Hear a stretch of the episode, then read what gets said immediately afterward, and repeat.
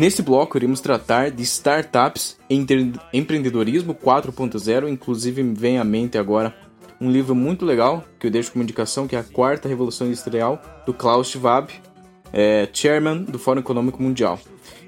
Enfim, vamos falar também de venda de modelos perfeitos, rotinas para se alcançar o sucesso, suas correlações. Isso devido ao Brasil estar se tornando um ambiente bom para o desenvolvimento de startups. Isso até isso até a gente vê muito esse crescimento e desenvolvimento de startups é, no lado das fintechs.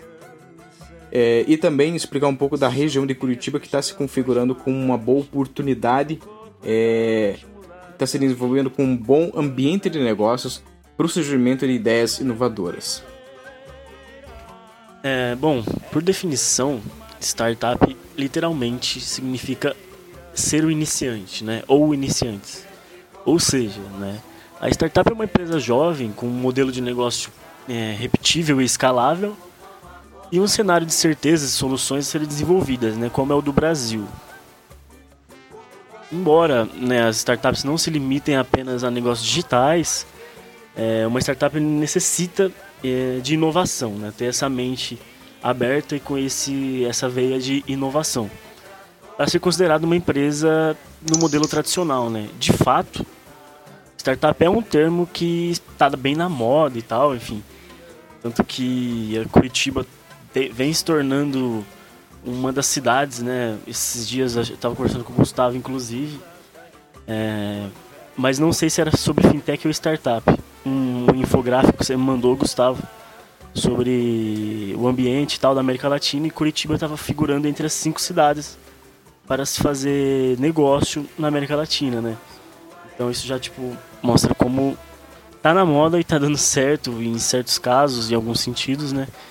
É, a gente tem o Ebanks aqui também, que é uma fintech né, em Curitiba, que é um unicórnio já, enfim. A gente está com um ambiente bom aqui, né? E sobre o empreendedorismo 4.0, né, essa definição ela vem da considerada revolução industrial, a nova revolução industrial que o Zanin citou lá, enfim, recomendando até um livro, né? Que basicamente é, é, é, eles têm a ideia de que essa revolução se dá porque ela proporciona né, essa interconectividade entre os diferentes setores da indústria, empresa, enfim, é, devido ao que conhecemos por internet das coisas, né? Informação instantânea, em tempo real, sobre quase tudo na palma da sua mão. Na faculdade eu não sei se eles realmente preparam a gente para para essa esse advento dessa tal quarta revolução, nova revolução industrial, que é a revolução 4.0, que é a IoT. É, inclusive, se você for ver no site dessas multinacionais, como por exemplo a Bosch, os caras estão muito, muito é, é, engajado no IoT, nos produtos que eles fazem, né, nos, na, nas soluções que eles desenvolvem nos equipamentos tecnológicos. Uma vez eu fui lá, eles têm estão é, desenvolvendo lá na Alemanha para carro e é uma coisa assim muito maneira. E eu queria saber é, do Gustavo qual que é a visão dele para empreendedorismo com essa revolução que está vindo, que é chamada 4.0. Bom, é... cara, antes de te responder isso, queria fazer uma pergunta, tá? Com uma resposta um pouco mais, talvez, objetiva. É hoje você ganha alguma coisa. Né? Ou melhor, o que, que você ganha fazendo o podcast na mesma moeda? Cara, a, a, a resposta óbvia é dizer nada, mas isso é mentira. Porque eu ganho, assim, com essas conversas eu aprendo muita coisa. Como, por exemplo, a conversa de hoje. Essa vivência, essas conversas, a gente assimila, vamos assim dizer, o background dos outros a gente de certa forma fica mais motivado ou é, fica. Cara, eu gostei do que ele falou, vou tentar fazer isso. É, basic, é bem subjetivo, não tem nenhum ganho financeiro, por assim dizer. Entendi. E qual é a sua idade? 20. Caraca, cara, 20 anos fazendo no sábado, 5 e 57 da tarde, um podcast. E você me falou no começo que de empreendedores que têm vivência aqui, no meio dessa conversa, só tem eu e o Balsan? Exato. E o que, que você seria? Cara, eu sou atualmente estudante mesmo. Na minha opinião, um empreendedor. Inclusive um puta empreendedor. Porque, é, como eu falei lá em cima, né, às vezes a gente define né, empreender com monetizar ou com abrir CNPJ, só que na minha definição simples e humilde, como empreender é fazer, às 5h57 da tarde, um rapaz de 20 anos falando sobre negócio, sobre empreendedorismo, buscando levar informação para uma série de pessoas que possivelmente ele nem conhece, ou tem propósito nisso, ou tem empreendedorismo nisso, ou tudo que eu falei aqui agora é mentira. então, cara, é, antes de responder a sua pergunta, isso, na minha opinião, é empreendedorismo, tá? Mas vamos lá. Show de bola, cara. É, o pod, mano, podcast, podcast em si é, é. Até coloquei isso, né? É, em pauta lá no começo, falando sobre o que eu, eu considero também, velho. Saca? Eu considero empreender porque demanda um tempo e, e o pagamento vem em forma satisfação pessoal, sabe? Tipo, um lance meio altruísta também, porque a gente tem que ser, né? E também o lance de E poder também- levar, sabe? Tem aquele fundo assim. Não posso falar que é 100% a democratização da informação, né? É, porque a intenção é essa, claro, sempre foi a minha intenção com o podcast, mas o lance também de, tipo assim, falar, caraca, talvez eu, eu possa me sentir bem fazendo isso também, porque eu me sinto bem vendo que as pessoas possam consumir tal conteúdo, sabe? Em toda a definição de empreendedorismo sempre tem é, aquela palavra, né? O cara que busca uma solução. Ou, ou seja, ele, ele vê, um- ele enxerga um problema, um- uma carência, uma dor, e ele desenvolve uma solução. E pelo que eu me lembro, o primeiro episódio, é, ele surgiu daquela vez que a gente tava no Planeta PUC, né? Que teve aquela, Sim. aquela história do pessoal de que chegou pra gente, ah, economia é investir na bolsa, o caramba, quatro. Uhum. E daí, cara, isso aqui é um empreendimento no sentido que a gente tenta solucionar um problema de que é entender economia, explicar a economia no dia a dia. Ligado? Exatamente. Essa seria a solução do, do podcast. Exatamente. É, eu lembro de me sentir incomodado, eu comentar com vocês e a gente. E eu já tava com essa ideia, né? Pra fazer algo nesse sentido. Acho que só foi o gatilho mesmo. Pra, pra mandar ver. Mas enfim. Sigam lá.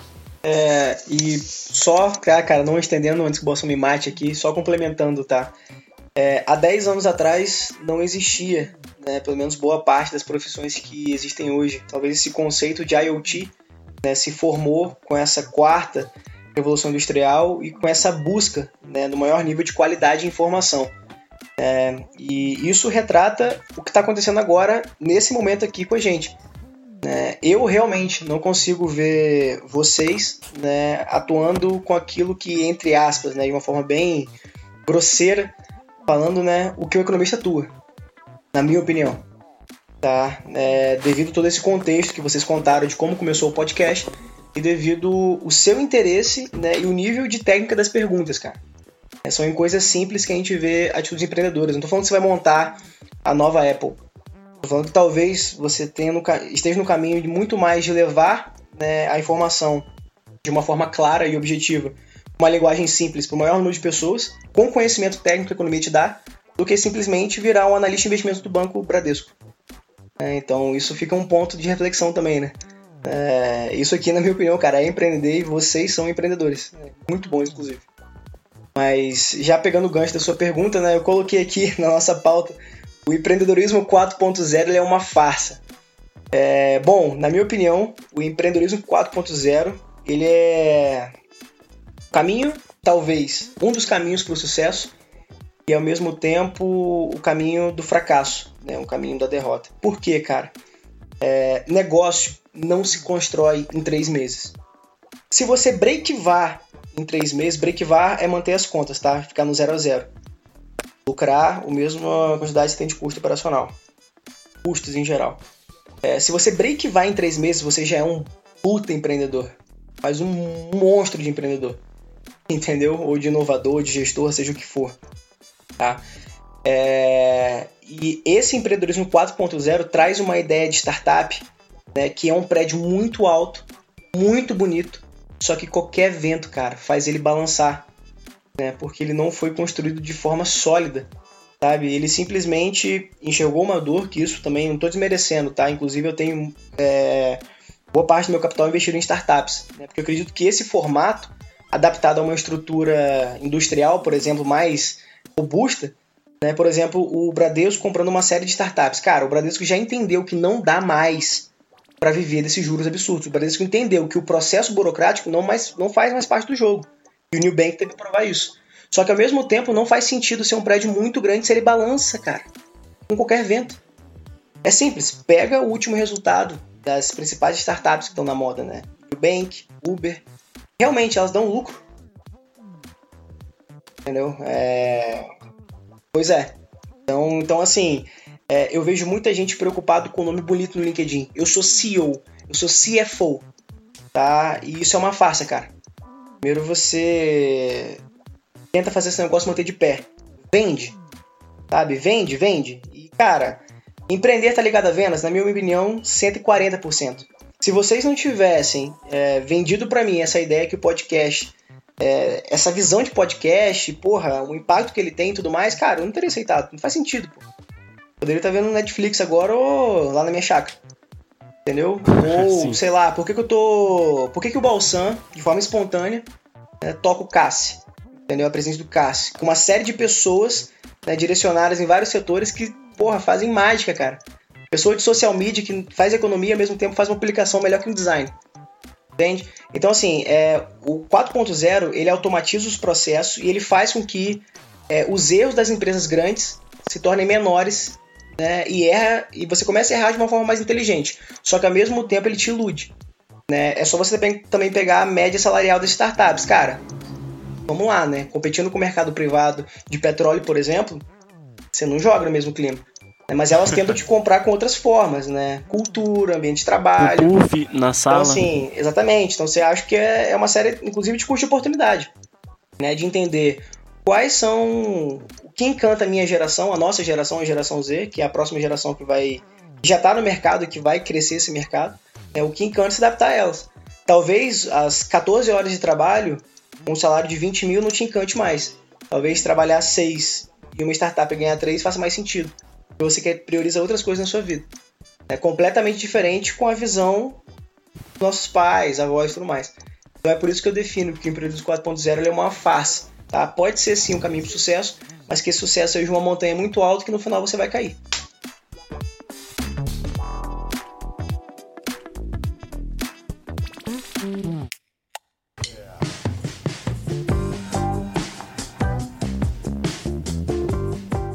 início do episódio, eu mencionei sobre o ato de, entre aspas, vender cursos para ficar rico. E como isso sendo uma alusão ao empreendedorismo. É, foi demonstrado aí ao decorrer do episódio que empreender está bem longe disso. Porém, ainda existem algumas pessoas que aplicam esse tipo de, de negócio. Né? Além dos cursos milagrosos que fazem você ficar rico, temos também os famosos coaches de empreendimento. A prática e o termo por si só foram rapidamente banalizados por toda essa, essa galera aí que começou a vender curso e, e se vender é realmente vender. Os caras fizeram um nicho ali de vender palestra, de vender apostila, de vender curso, que basicamente faz uma maneira fácil para ficar rico, além de uma abordagem bem tosca da meritocracia a qual diz que qualquer um pode obter sucesso e o único empecilho para isso é a força de vontade, ou seja, basta querer que você fica rico. Só que a gente obviamente tem que analisar que nesse âmbito é que o sucesso depende de, várias, é, de diversas variáveis, como o ambiente que o empreendedor está inserido, o conhecimento prévio de mercado, que aí isso vem do, do ensino, do, da escolaridade da pessoa, a classe social e uma coisa que é muito importante também é a sorte que a pessoa tem ao ser inserido no mercado de trabalho ali, empreendendo. E por fim, eu vou falar aqui, problematizar mais especificamente das classes sociais da meritocracia por si só. O Brasil é um país extremamente é, desigual. Falar que alguém tem que apenas querer ou ter uma força de vontade para ter sucesso é, no mínimo, imbecilidade ou uma falta de caráter. O ambiente onde a pessoa nasce e é criada diz muito sobre como ela vai encarar a realidade. Pois ter acesso aos estudos e não ter que se preocupar em literalmente ter o que comer é algo que influencia muito em como a pessoa vai conseguir realmente empreender.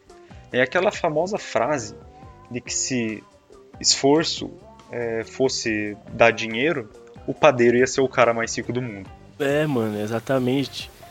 É, tipo, Eu... é foda você ver, assim, como muitas vezes as pessoas opinam sobre isso da, da meritocracia, a farsa da meritocracia que você trouxe, né? É, no Brasil. Essa opinião, ela sempre, geralmente, nos casos, ela, elas são emitidas de bolhas, né? De bolhas sociais. Né? Onde se tem as condições, onde, onde o. Até fazendo novamente alusão lá ao podcast que eu ouvi, né? rebobinando lá, que o Marcos Gomes participa, ele tem uma parte que ele fala sobre. Cara, como que vai competir? Como que um garoto vai competir é, com um, alguém da sua idade que mora num condomínio de luxo, que faz francês, inglês, é, à tarde faz karatê, sabe? É, tem Kumon, tem isso, tem aquilo, enquanto a preocupação do menino, no caso, é, por exemplo, eu, por experiência própria, eu sempre tive que trabalhar para ter minhas coisas, saca?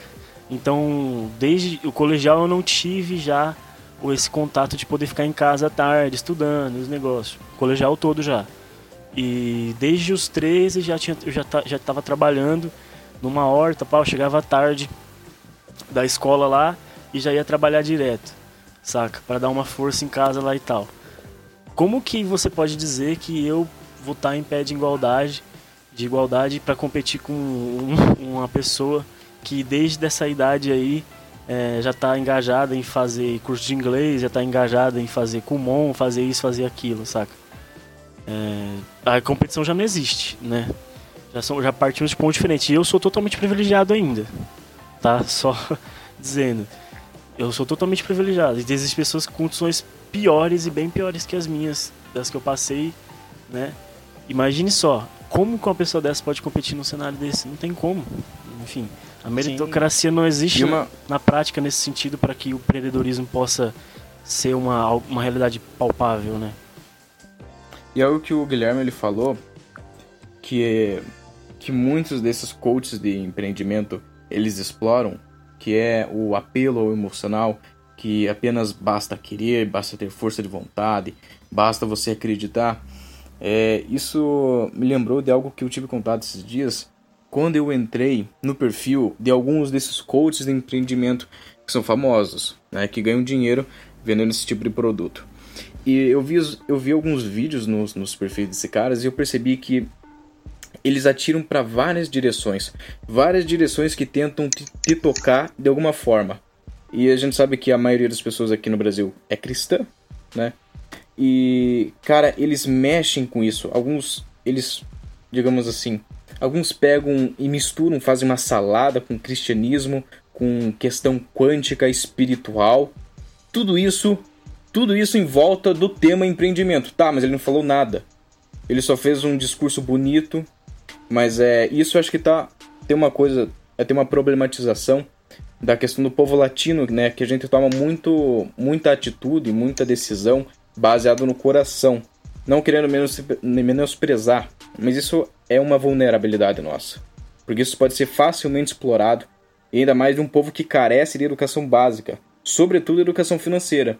Então, o cara que quer, é, quer empreender, ele pensa: ah, eu vou querer, eu vou desejar, vou rezar todas as noites que eu quero empreender, mas ele não tem um plano, ele não estrutura uma, um plano de negócios, ele não conhece o nicho, o básico de contabilidade e essas coisas. É, só dando um, um, contraponto, que eu acho que é, que é bacana, que é o seguinte, cara. É, muitas das empresas, principalmente pequenas e médias empresas do varejo, iriam conseguir se manter é, mediante a, a fechamento das lojas, iam conseguir ter um plano de, de crescimento, de, de expansão regional, uma série de coisas, se, obviamente, né, tivesse o conteúdo técnico né, em mãos.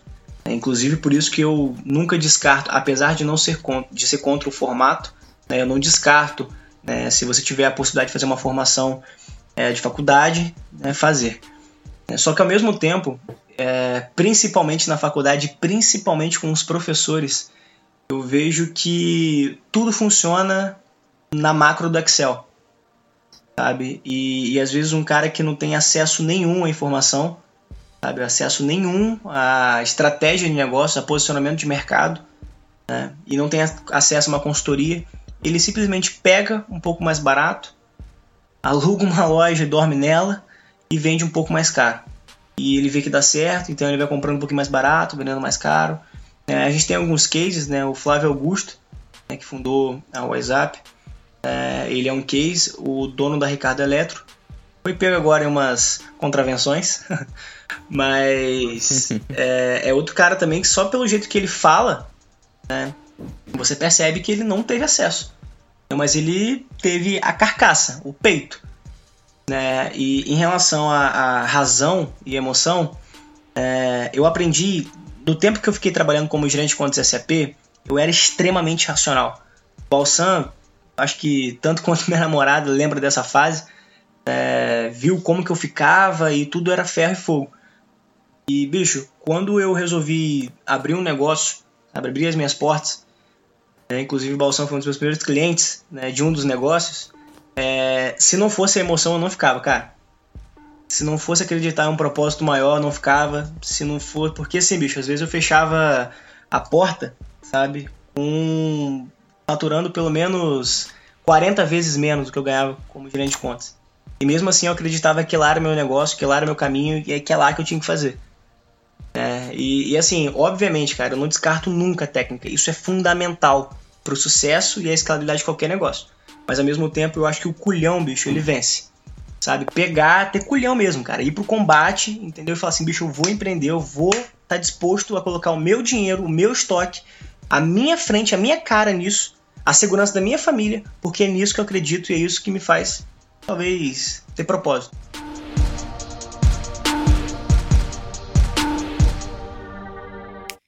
E aí, pessoal, curtiram o episódio de hoje? Muito bom papo, né?